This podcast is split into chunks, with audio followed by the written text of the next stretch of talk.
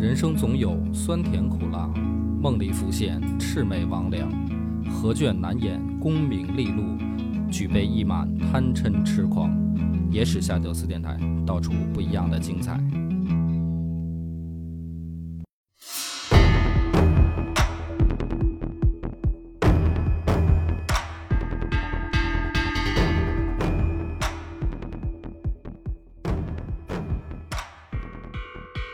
欢迎收听《野史下酒》，我是主播恶霸波。孔斌，这集故事呢，咱们接着上一集的玄武门之变讲，但是先提前讨论两句啊，因为上一集的放出来以后呢，有一些留言，嗯我看到呢，觉得我们上次做的推测太主观了，啊，有一些过于武断。实际上，后来我又听了两遍，我觉得呃，可能是听起来啊，觉得有这个感觉，这个五段就是说，大家说这个，有人说可能这个李渊在背后嗯主导这场斗争，对、啊，对，就这个推断嘛，呃，这件事儿啊，对，可能推测太多是吧？嗯。那么实际上，呃，的确有这个问题，因为我整理稿子的时候呢，我是想表达，就是史书既然把它记录成这样，那么是李世民想让大家看到什么，所以呢，当时我准备的时候，我我的想说的是说，他让大家看到的，第一个是他是被逼无奈，嗯第二个呢，就是说再分析深一层的话，他是这个表示他爹默许的，啊，就或者说纵容他们这个兄弟相争相争。李世民改史书改成这样，就是深一层，他希望大家有这个意识啊。但至于真相是不是李渊就纵容他们兄弟，这个就不知道啊。嗯嗯，我只是说这是你的推断，对我只是说史书写成这样了，那是李世民有他自己的深意啊，不然的话这里面有好多疑点他写的不通。对，但是呢，讲的时候可能语气啊、节奏啊一起来以后，听起来听感啊，因为我后来自己听两遍，我也觉得是可能会给人造成一种感觉，就是说我就我就认为史实就是这样嗯嗯啊，但是其实不是这个意思。那么玄武门之变呢，其实它还有后续影响啊，有长有短。嗯，长期影响呢，自然就是说，连这种呃史书上公开记载，就是是吧，兄弟相争，然后 直接白刀子进红刀子出，所以后面呢，属于咱们这个 史官啊，就是造成了一个怎么说呢，有一个印象啊，不是说就就是这样，有一个印象，就是说只要你当了皇帝能当好，嗯，那么你当皇帝的时候干了什么事儿，也是可以接受的。对，像唐宗这样，啊，就是对啊，就是李世民最后说他是好皇帝，不影响你在中国历史上的地位，对对，就是这意思，这是长期影响。嗯。但是我觉得这个呢，并不是什么好的影响啊，因为兄弟相残毕竟是一个怎么说呢，人伦悲剧吧。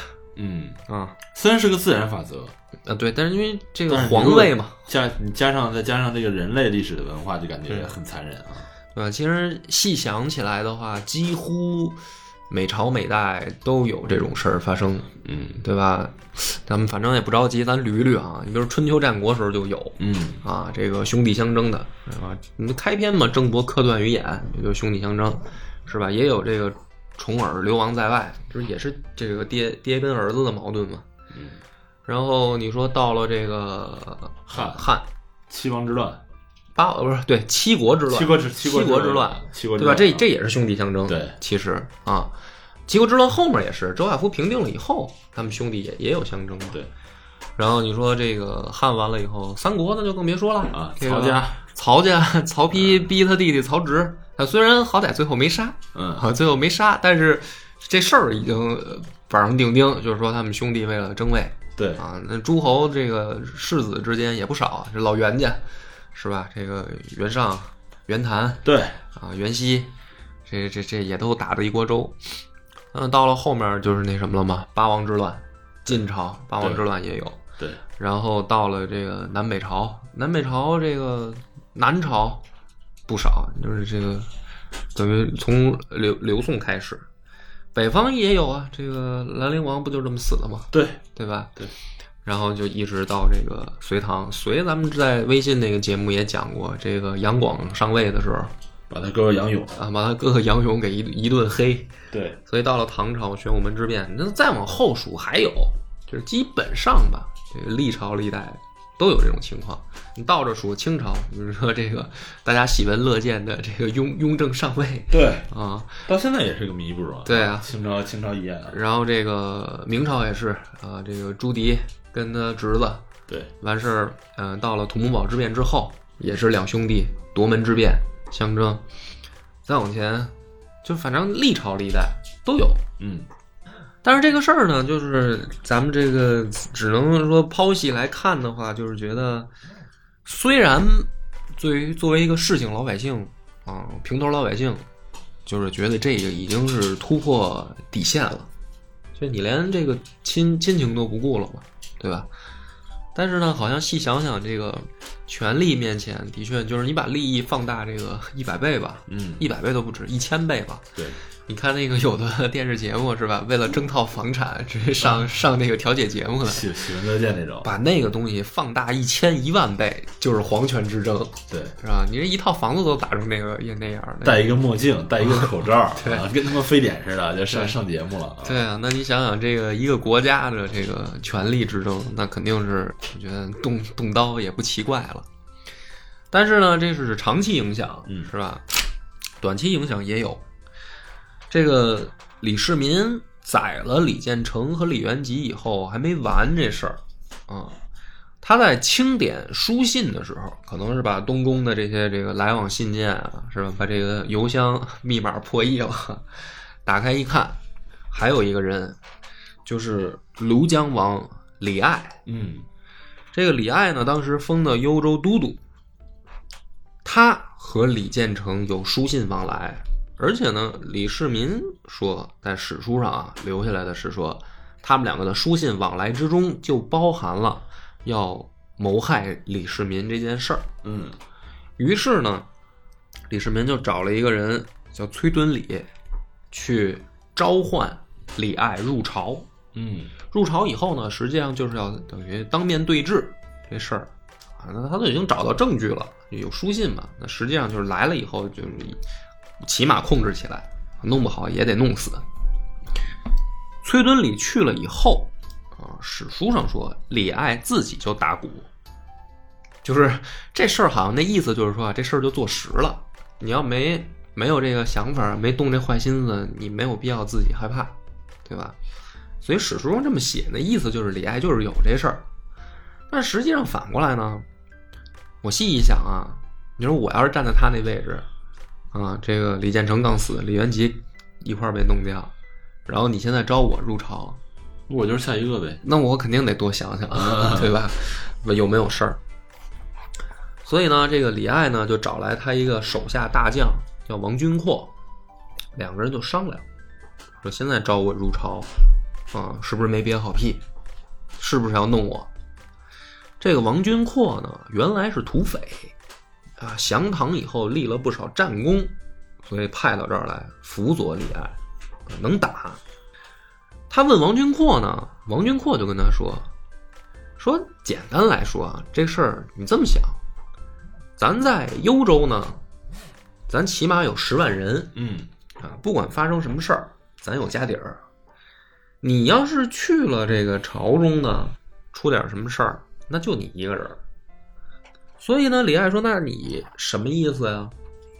王君阔就说：“啊，不如就咱们就举起反旗，号召这个四方，咱们推倒这个李世民。所以这主意，猛一听起来像个馊主意，嗯，实际上也是馊主意，是吧？对。但是呢，这个王君阔出这个主意啊，不是他傻，嗯，他有自己的小九九。他呀知道李爱弄不成这事儿，嗯，所以他出这个馊主意，实际上是什么呢？他想趁机把李爱卖了，想邀功，哎，然后去李世民面前邀功。嗯，所以他呢，就是等于火上浇油，鼓动李爱造反。李爱这边一造反，哎，他就倒戈了，然后他把他把李爱卖了，这是他的小九九。但是当时李爱不知道，于是呢，李爱就问他说：“那咱现在呢，如果出兵，应该怎么办？”然后这王君阔就跟他说：“说啊，你去找这个北幽州刺史王显，让他呢配合你，啊，你们两个一块儿出兵。那么这个时候呢，他另外一个幕僚吧，啊，兵曹参军叫王立社，听说这个事儿以后呢，就来找李爱，说王爷听说这个要动手啊，你打算怎么出兵？李爱就说：“我现在没有进一步计划，但是我打算联这个联合王显，我们两个一块儿动手。”这个王立社呢就说：“说这样还不够稳妥嗯啊，依我之见，应该是什么呢？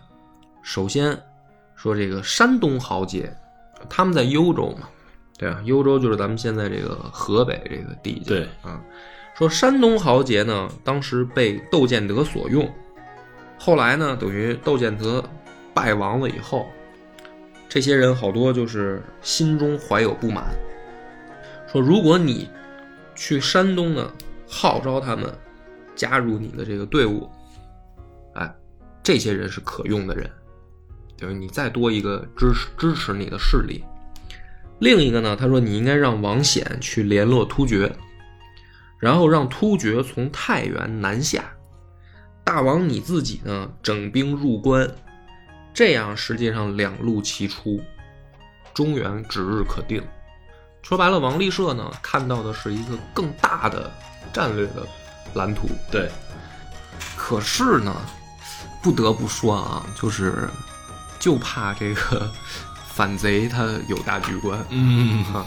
如果真照他这个说法实行啊，嗯我觉得还是有有可能性的。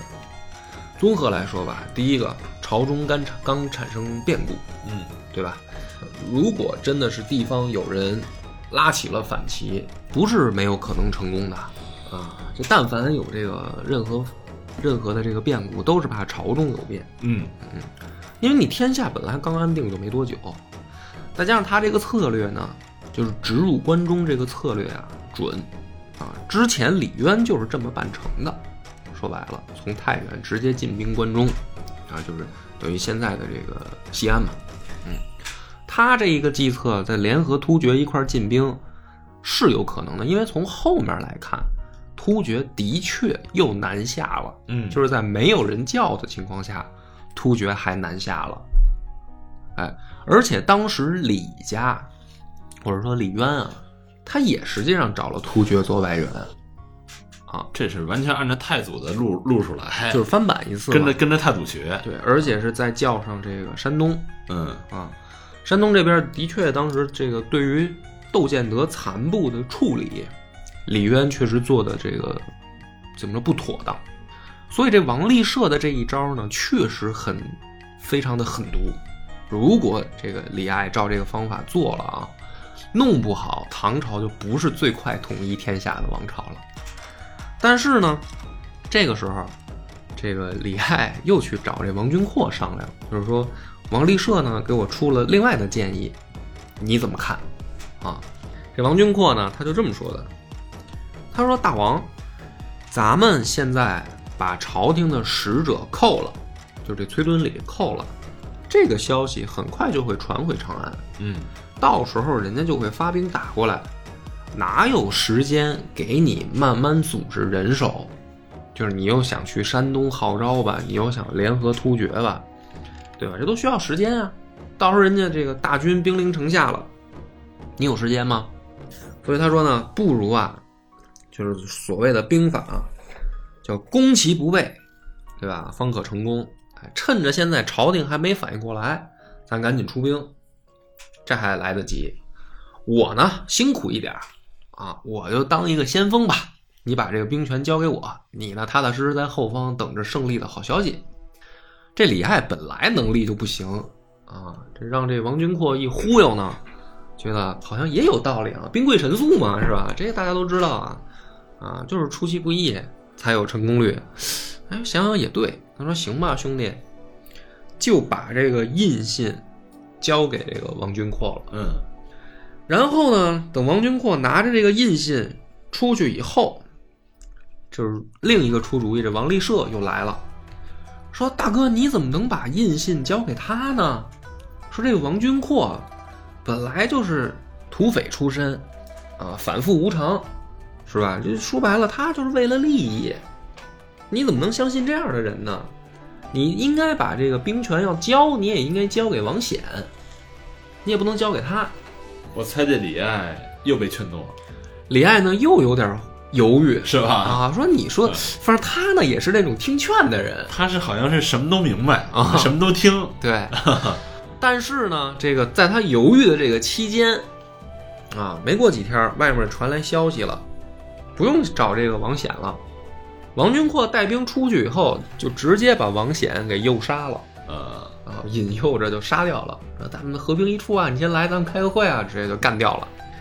干掉以后呢，更损的就是这个王君阔找到这个大军以后，然后跟大家说啊，说朝廷的使者已经被这个我放出来了啊，把这崔敦礼行了，你跟大伙说说吧，这个李爱是不是要造反？是不是把你扣了？那崔敦礼一看，那就肯定啊，这这没跑，他扣的我呀。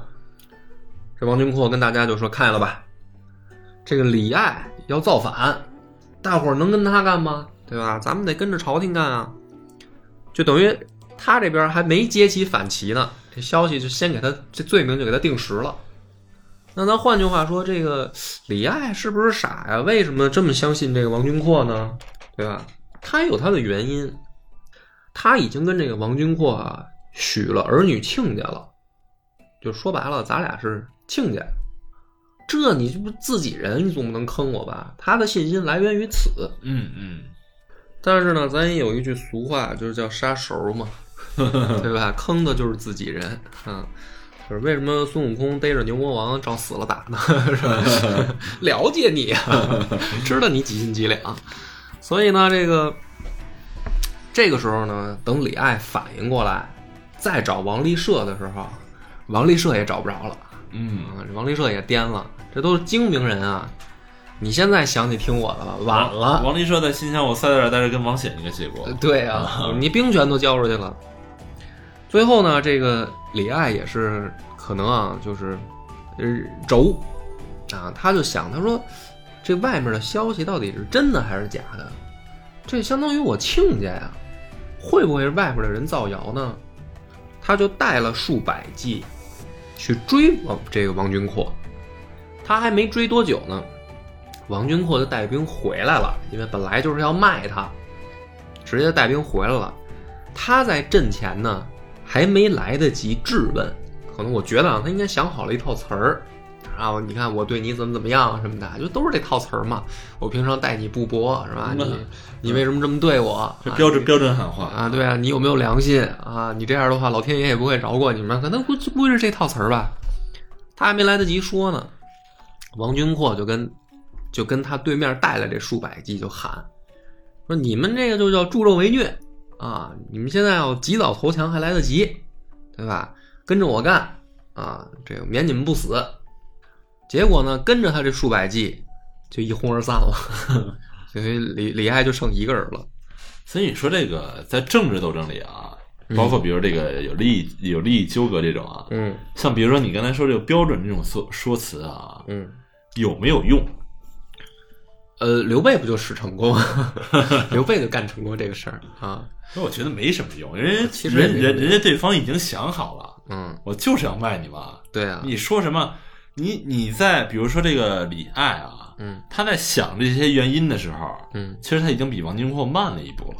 对你怎么都是比人慢一步嘛？对，就是人家已经考虑好了这个利益的最大化。，对。也就是说，你能够提出的所有的条件，人家都考虑过然后我投这个主比你给我的条件还丰厚，还丰厚然后你跟人讲道德，啊，这就肯定没用嘛，对对吧？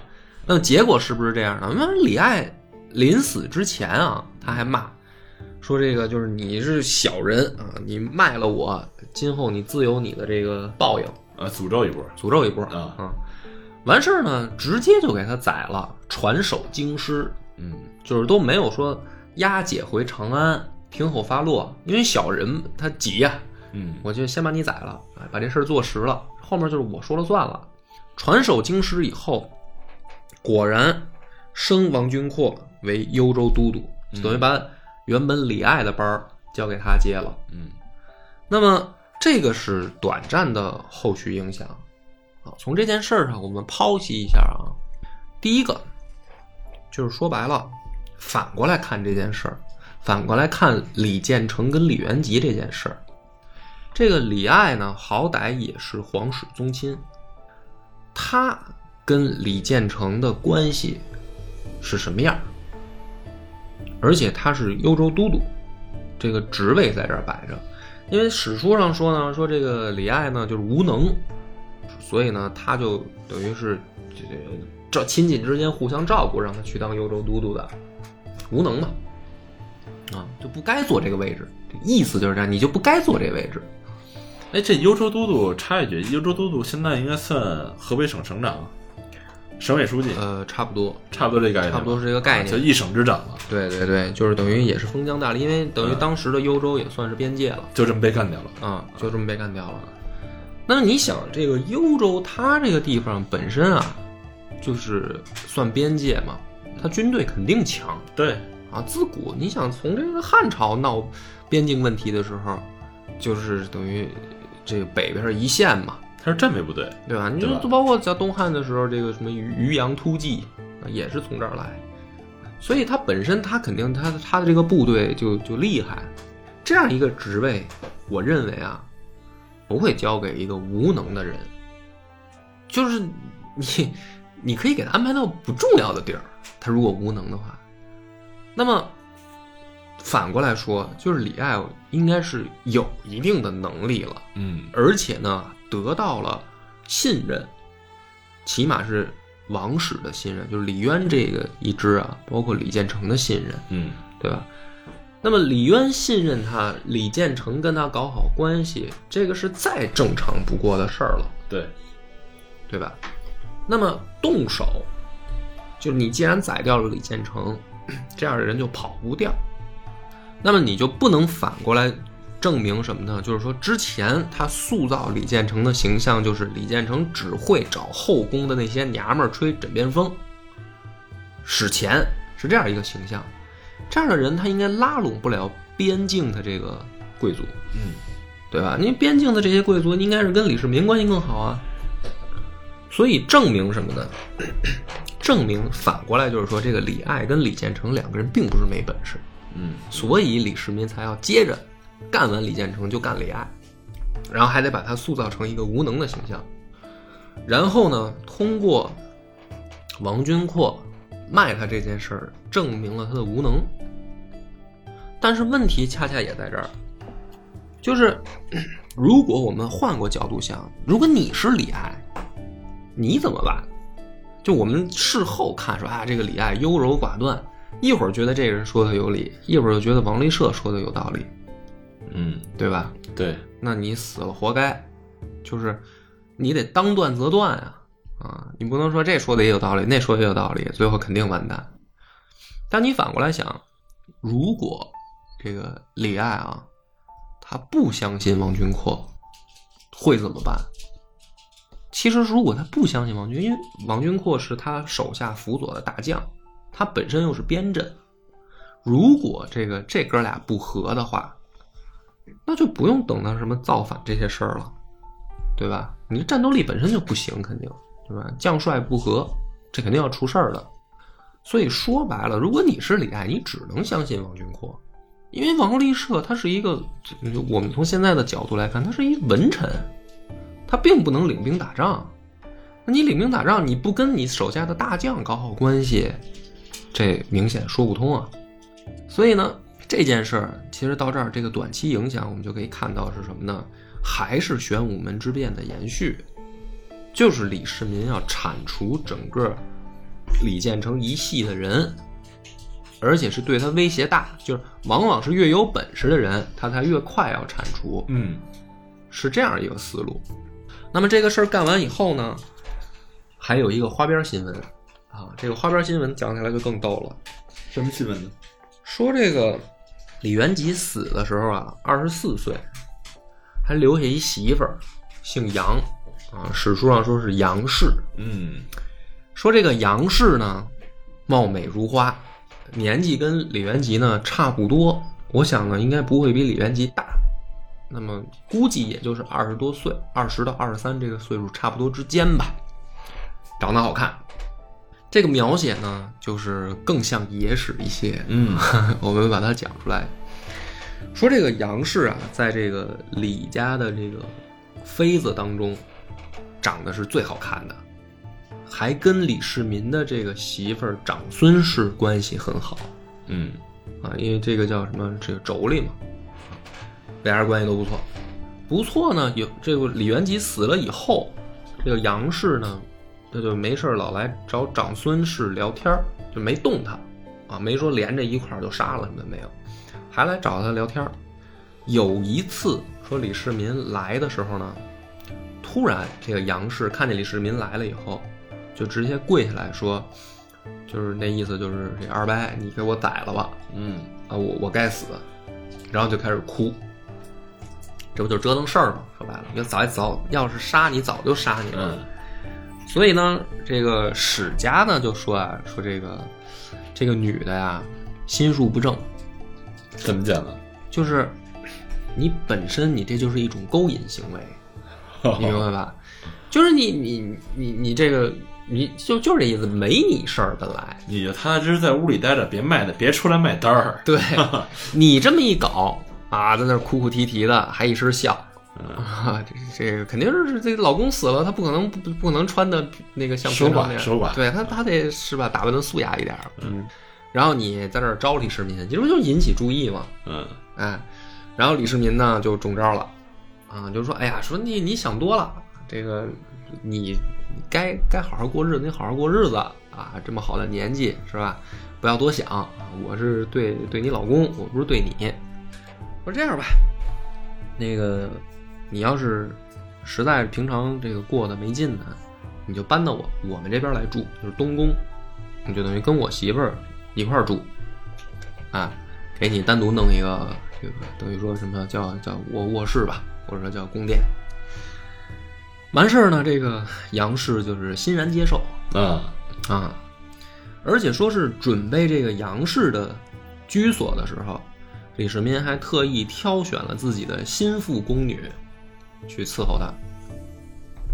然后呢，这个等于男盗女娼的这一幕，哎，这么说不太好，反正就是爱情这个 爱情故事就来了。说有一回呢，这个李世民嗯、下了班儿突然就来到这个杨氏的居所啊，据说是之前没事儿就来，嗯啊，今天只不过来的比较晚，半夜来。半夜来以后呢，说杨氏赶紧就起来迎接，呃，殿下今天这么晚了跑这儿来，什么事儿啊？然后呢，李世民就说啊，说老爹呢年纪大了，啊，想退休，啊，想禅位于我，所以呢，今天留我多喝了几杯，就是说这个禅位的事儿。他跟这个杨氏这么说，杨氏说：“哟，那我给你道喜啊，我就直接就是你这将来您就是一国之君了呀，就道喜。哎，李世民说：“这太早了，还没还这不是还没还没传位给我呢嘛？说这个先先别道喜，先别着急。说那个今天心情不错啊，月色也不错，愿不愿意陪我登楼赏月？”于是呢，俩人呢就是摆上酒席啊，以赏月为名，开始谈恋爱。月下看美人啊，越越看越精神，越精神啊，这个然后酒为色媒，色为酒媒的，嗯最后呢，赏着赏着月呢，反正就赏到床上去了。这个书上呢，还是有一个简短的描写，啊，不是说那个床上的过程的描写，啊、是说他们俩在赏月的时候的一番对话。但是呢，其实没什么营养，啊，后面呢就是简单来说吧，就是第二天早晨，哎，李世民就准备走，走完以后呢，这个俩人关系啊，就算是公开化了。啊，就是等于这叫什么？嗯，叔叔把这个弟弟妹嗯给收了房了，这么个事儿，你也算是玄武门的后续影响。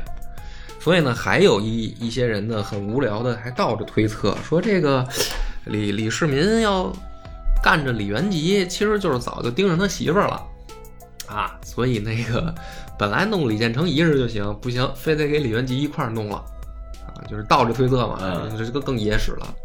你说我上期要按这讲，是不是骂的人更多？但 这也是记录在这个书上的呀，也有也有人很多来讨论这个事儿啊。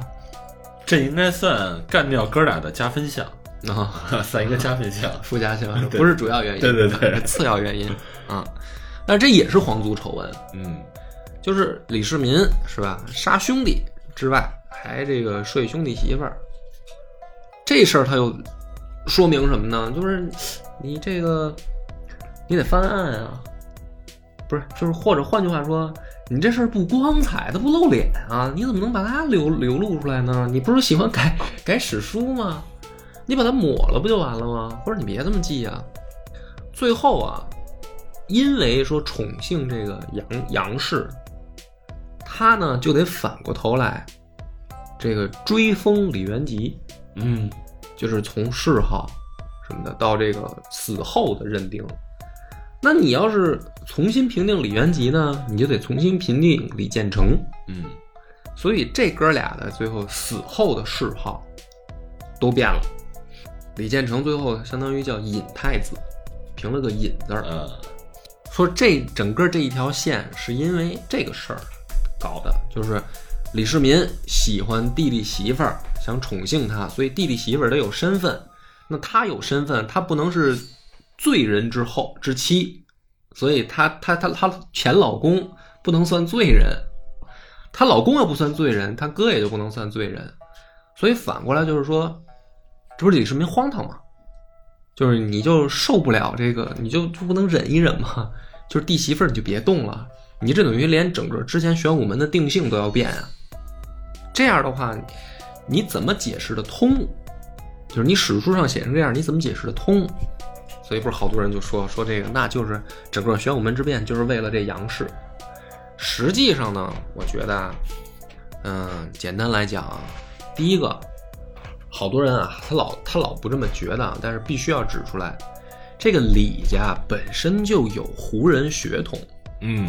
因为好多人考证说，这个从关陇集团这个到这个八大柱国时候，好多人比如说李家啊，他是汉人赐姓了鲜卑姓，实际上原本就是汉人，是鲜卑化的汉人啊，所以李家这个从父亲这一支论的话，人家本来就是怎么说呢，叫这个汉族的血统。你即便如此，对吧？你不能否认他妈有胡人血统吧？这你就推不翻了吧，对吧？那么当时的李家到底是到底是更像鲜卑化，还是更像汉化？有的人说肯定是汉化的，就是肯定是更像汉人习俗的。但实际上你一细品这些在史书上不合理的地方，你就会发现，其实李家更鲜卑化。嗯啊，为什么呢？除了我们上回说李世民改史书的这个他要留下来的印象以外，如果这两件事儿放在当时的游牧民族来看的话，一点儿也不过分。嗯就是第一个，游牧民族在这个可汗死了以后，谁来继位的问题上，就是拳头大了说了算，这是游牧民族的特点。嗯就中原王朝不这样，我们汉家不是，我们汉家就是那意思，就是是吧？立立立这个长子，然后立这个嫡子，是这么一个系统。少数民族就是谁拳头大是吧？谁这个胳膊粗，谁能够这个带领部族，谁就来继承大汗的位置。所以呢，玄武门这件事儿，你要再换一个角度看的话，他如果按照游牧民族那套东西来来来理论的话呢，他改他改成那样反而是合理的。嗯第二个就是说睡这个兄弟媳妇儿，这在游牧民族也不奇怪了就，对吧？因为本身这个游牧民族就是说娶个媳妇儿不容易，你别说兄弟媳妇儿了，爹死了以后，这个可汗的女人，下一任可汗都是可以合法继承的。嗯啊，就是能能多给我生个儿子就多给我生个生个儿子，这是你搁在这个大草原上守活寡，这属于浪费浪费资源，对吧？所以呢，好多人你按照这个汉家的这个观点啊，你看李世民的这个事儿，你就会得出那个歪曲的理论，就是说他就是为了睡他兄弟媳妇儿，他才搞的玄武门之变。就是我们上一期根本就不可能按照这个讲，这压根儿就是胡扯，嗯嗯对吧？如果你按照这个，就是说少数民族的角度，你去重新看待李家这个家族，他们在风风俗啊，或者说性格上更像谁的话，这一切就没那么怪异了，就很合理了，对吧？如果按照这个少数民族，这个没什么可奇怪的，他就甚至是他应该这样。那么讲到这儿以后呢，真正的这个禅位，其实我顺着不也就讲出来吗？也就发生了，就是李渊退位，把皇帝的位置交给李世民，这件事儿就发生了。它不是发生在玄武门之后，这个马上，比如隔天，李渊宣布退位，然后我我这个二儿子接班，他是隔了有一段时间的。那么这样的话，还是我要印证我上一期那个观点，就是如果你说李世民是强硬的逼迫他爹退位的话，他不用等，对吧？他其实不用等。那么等这一段时间证明什么呢？如果你按照游牧民族的方式，这事儿就还是说得通了，因为你按照汉家的这个角度去分析啊，你他这就是叫什么？就是有点说不好听一点，就是叫大逆不道。嗯，叫篡位，对吧？就是你爹还活着呢，你爹你能上位，那一定是你逼你爹退位，嗯是是这个道理，对。如果按照少数民族来看的话，这个没什么可奇怪的，就是老头儿觉得不行了，儿子年轻力壮，儿子儿子来来接着干，我退居二线了，这在游牧民族反而不奇怪。大家说怎么会呢？游牧民族也也是这个爹不死，儿子儿子不许继位啊。对，我们到唐朝的时候就会发现一个有意思的现象，就是李家，在我的角度里啊，我会看它，它不是绝对的汉化，也不是绝对的鲜卑化，嗯它是处在一个中间的位置，就是这个家族，它既受到了汉人影响，它也也有鲜卑人的影响，这两种作用都在这一家子身上发生，所以唐朝到后来，它的这个文化之兴盛，如果你按照游牧民族那一套是不可能的。嗯。那么两种因素同时作用在这一家人身上，就会产生，如果后世只用单一一种标准去看他，就会觉得奇怪。而且再加上李世民改史书了，他一改，大家就就觉得更奇怪了。但是换个角度想呢，就是说这一切，如果你再客观的评价说李家这一家子本身就是一个混血，他们本身受到的是两种文化结合的影响，这种影响其实继承自北魏，就是你说拓跋家或者后来的袁家，他到底是鲜卑人还是汉汉人？其实从血统上来讲，他是鲜卑人，嗯对吧？但是从文化上来讲，自孝文帝以后，他其实是汉化的鲜卑人。李唐其实也一样，你不能说他不能说他从血统上来说，因为他李家原本啊，他可能是汉人的这个血统，他的身上就没有鲜卑化，这个也是不客观的。所以说白了，讲到这儿呢，就是承接上一集的那个问题，我觉得才才是把玄武门的这个整个的影响，算是给讲清楚收了尾。嗯就是不光是李世民改史书，他想让后人看到什么。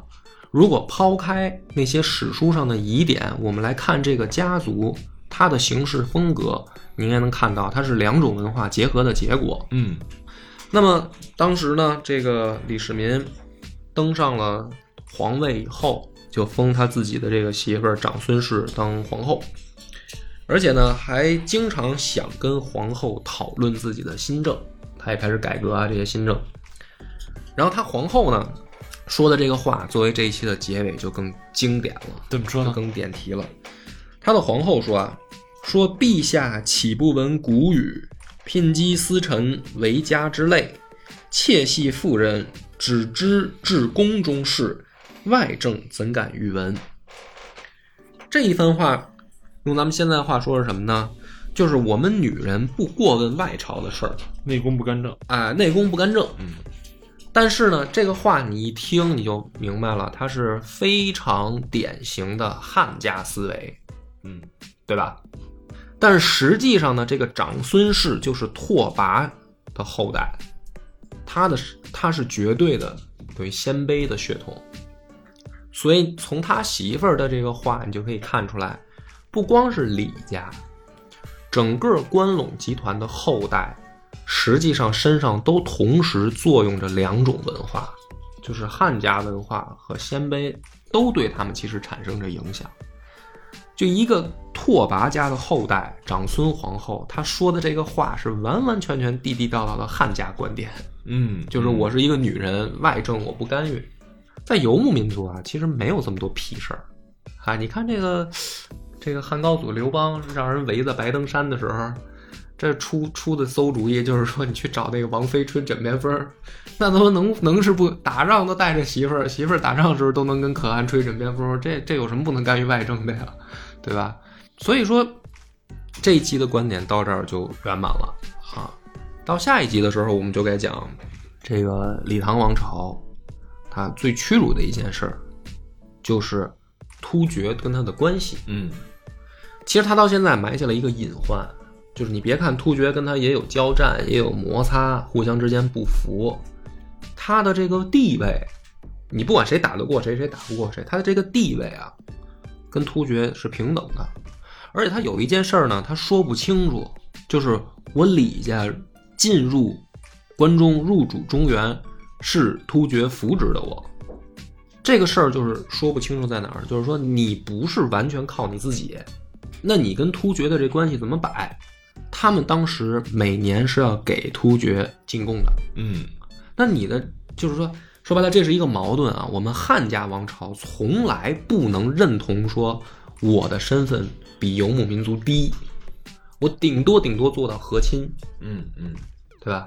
啊，当然你到宋朝那个，那是另一说那 那是另一说啊。那他妈认干爹那个，那个咱另说啊。那还没发展，这是唐朝。嗯唐朝的时候，他就要解决这个问题，就是我现在靠着人家得了天下，然后呢，他每每年还找我定时要钱，还老跟我打仗，我应该怎么对待他？啊，那么预知后事如何，且听下回分解。我们的微信公众号叫“柳南故事”，柳树的柳，南方的南。如果还没听够的朋友，欢迎您来订阅关注。